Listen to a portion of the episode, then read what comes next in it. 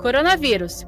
Lidando com medo e angústia. O que está pesando mais, na sua experiência, pelo que o senhor está vendo? É o medo da doença, uma doença desconhecida, como o senhor bem disse, um vírus novo? Ou é o impacto financeiro, o impacto econômico? Gente, tanta gente perdendo emprego nesse momento. É, eu acho que é um, é um estado de alerta que está todo mundo colocado.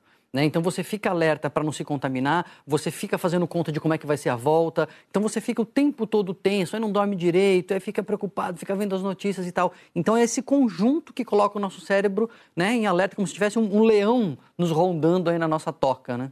A gente já está bastante envolvido, né, doutor Daniel, nessa, nesses sentimentos de angústia, de ansiedade. É normal até. É normal. Mas quando que vira doença? Esse é um, é um, bom, um bom ponto, porque é, tá todo mundo tenso, tá todo mundo ansioso. Quem não tá ansioso não entendeu o que está acontecendo, né? Eu costumo dizer que se você tá tudo bem, com você tranquilão, é porque você não, não, caiu a ficha. Então tá todo mundo um pouco mais angustiado, um pouco mais tenso, seja pela quarentena, pelo medo de pegar, porque tem alguém na família doente, etc. Até aí é reação normal, até aí é, é enfim, é, é o esperado para essa situação. A coisa vira doença quando alguma emoção dessas, o medo, a, tristeza, a preocupação, sai do controle. E como a gente sabe que ela saiu do controle? Quando começa a trazer um impacto no dia a dia. O sujeito não consegue trabalhar, ele só briga em casa, ele não está dando conta dos filhos, ou ele fica chorando e não consegue reagir.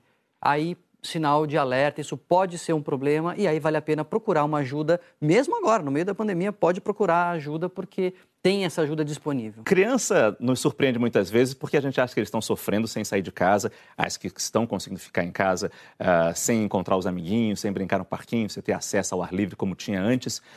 Mas elas se mostram também pequenas esponjas que absorvem o que está acontecendo ao redor. Acho que se a gente levar tudo bem, elas absorvem bem, mas se a gente se, começar a se estressar muito, elas absorvem um pouco desse estresse também. Né? É, não, o principal jornal que as crianças assistem são os pais. Então, conforme a gente se coloca, elas vão reagir de uma maneira ou de outra, né? A gente tem que prestar muita atenção na nossa reação também. Saiba mais em g1.com.br barra coronavírus.